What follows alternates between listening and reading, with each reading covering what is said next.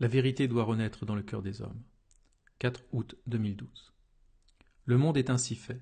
La vérité doit renaître dans le cœur des hommes afin que leur esprit se libère et qu'ils ouvrent les portes d'un futur radieux à l'humanité. Ils n'ont pas le choix. Tout le temps passé dans l'erreur est un temps perdu. Les principes de ce monde leur seront rappelés autant de fois que nécessaire, et ce jusqu'à ce qu'ils comprennent.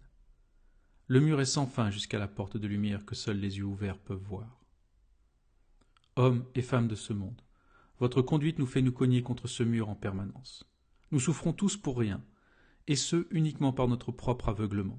Il est temps, il est grand temps que nous ouvrions nos yeux, car nous risquons de nous cogner plus fortement que d'habitude. Cela arrive régulièrement, un électrochoc pour nous ramener à la conscience de ce que nous sommes. Oubliez qui vous êtes, et notre Père viendra vous le rappeler, sous mille et une formes, des plus incongrues aux plus subtiles, pour que vos yeux s'ouvrent de par votre compréhension. Votre cœur est votre vrai cerveau, c'est lui qui doit guider vos pas. Ne laissez pas ce monde devenir un nouveau brasier sur lequel notre Père devra reconstruire une nouvelle humanité.